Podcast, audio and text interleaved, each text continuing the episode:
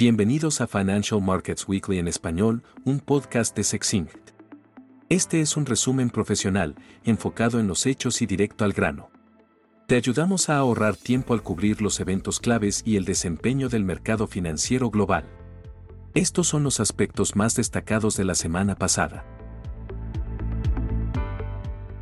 Los mercados de riesgo sufrieron una caída impulsada por las expectativas de más aumentos en los tipos de interés, índices de gerentes de compras más débiles y crecientes temores de recesión. El presidente de la Reserva Federal, Jerome Powell, confirmó que las tasas de interés de referencia en Estados Unidos serán más altas a fin de año. Powell consideró como una estimación razonable que la tasa se incrementará en otros 50 puntos básicos en total, hasta 5,5 octavos por ciento. Además, otros bancos centrales desarrollados dieron indicios de aumentos de tasas de interés. El Banco de Inglaterra sorprendió con un aumento de tasas más grande de lo esperado, elevando su tasa base en 50 puntos básicos al 5%, el nivel más alto desde 2008, y mantuvo una postura alcista. Los mercados están estimando una tasa del 6% en libras esterlinas para fin de año. Un día antes del anuncio, se publicaron las cifras de inflación en el Reino Unido. El índice general se mantuvo en un 8.7% interanual, pero el IPC núcleo aumentó a 7.1%, el nivel más alto desde 1992. El RPI, una medida local de inflación minorista, se mantuvo casi sin cambios pero aún demasiado alto en un 11.3%. Todas estas actualizaciones confirman que las presiones inflacionarias siguen siendo fuertes, dejando al Reino Unido como la economía avanzada con las tasas de inflación más altas. El Banco Central de Noruega también sorprendió con un aumento de 50 puntos básicos al 3,3 cuartos por ciento, el máximo en 15 años, y señaló que aún no termina con el ciclo alcista de tasas. La inflación núcleo aumentó a un récord de 6.7% en su última actualización. El Banco Nacional Suizo aumentó las tasas en 25 puntos básicos a 1,3 cuartos por ciento como se esperaba y también indicó más aumentos en el futuro.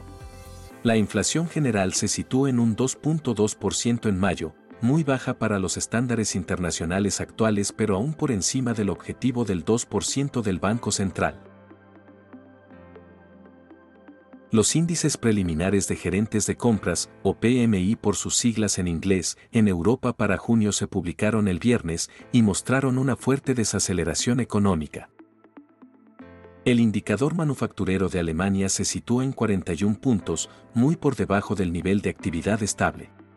Los PMI manufacturero y de servicios de Francia también mostraron una baja, mientras que el índice manufacturero del Reino Unido se sitúa en 46.2, por debajo del mes anterior. En Estados Unidos, la encuesta también se redujo a 46.3. Todos indican una caída en la actividad económica,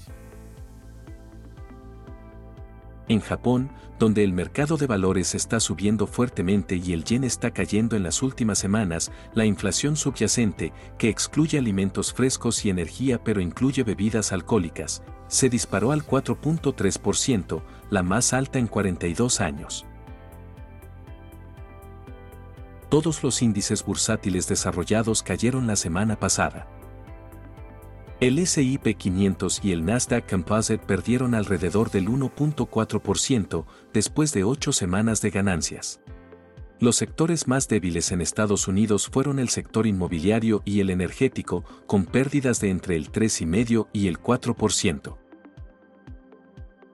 Europa y los mercados emergentes sufrieron caídas superiores. El STAC 600 perdió un 3% y el índice MSCI de mercados emergentes cayó un 3.7%, principalmente debido a la debilidad de las acciones en China y Hong Kong. Una acción europea que vale la pena resaltar fue Siemens Energy, el fabricante alemán español de equipos de energía renovable. Las acciones cayeron un 36% a un valor de mercado total de 10 mil millones de euros. Siemens Gamesa, la subsidiaria española y un importante fabricante de torres de energía eólica, anunció que podría demorar años y costar más de mil millones de euros resolver los problemas técnicos en una gran cantidad de turbinas vendidas. La empresa abandonó sus perspectivas de ganancia para este año. Los mercados de criptomonedas merecen una mención más destacada esta semana, ya que los precios se recuperaron después que BlackRock, el mayor gestor de fondos del mundo, presentara una solicitud para un fondo cotizado en bolsa o ETF con riesgo Bitcoin. Este producto minorista se diferencia de los vehículos existentes en que el activo subyacente es el propio Bitcoin en lugar de contratos de futuros. BlackRock se asoció con Coinbase y el Bank of New York Mellon para el manejo de la cripto y el efectivo. Bitcoin ganó un 16% en los últimos 7 días hasta alcanzar los 30.700 dólares, su precio más alto en un año. Ethereum se está negociando un 10% más alto, a 1910. El valor total del sector aumentó un 12% la semana pasada, llegando a casi 1.200 billones de dólares. Bitcoin acumula una mejora del 86% este año. Otro movimiento notable fue el de Bitcoin Cash, que es una bifurcación de blockchain principal de Bitcoin en 2017. Bitcoin Cash subió un 85% la semana pasada a 201 dólares y una capitalización de mercado total de 3.900 millones de dólares. El disparador fue el anuncio de la nueva bolsa de comercio de Crypto y Markets de incluirla entre las pocas monedas negociadas. Algunos puntos finales. Las materias primas cayeron bruscamente, con el café y los metales liderando la caída. Los futuros de café perdieron un 9% debido a mejores condiciones climáticas en Brasil y a una reducción en inventarios. El metal precioso más destacado fue el paladio, utilizado en los catalizadores para neutralizar las emisiones nocivas de los automóviles, que también perdió un 9% la semana pasada debido a estimaciones de que las ventas de vehículos eléctricos alcanzarán un récord este año. El petróleo terminó un 3,5% abajo. El Brent se situó en 73.80 y el WTI por debajo de los 70 dólares.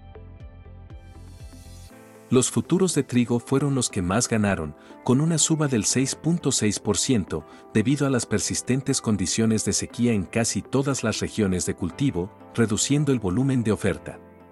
Los contratos de julio se establecieron en 733 dólares por bushel o 270 por tonelada. Los mercados de tasas de interés se negociaron mixtos y con pocos cambios. El rendimiento del bono alemán a 10 años cerró en un 2,36% y el bono estadounidense en un 3,74%. La diferencia de rendimiento entre los bonos del Tesoro de Estados Unidos a 10 años y 2 años es la más amplia en décadas, en menos 101 puntos básicos. Eso es todo por esta semana. Por favor, suscríbase al canal y ayúdenos a promocionarlo. Visite sexinc.info para obtener más información sobre nuestro servicio de suscripción. Que tenga una buena semana.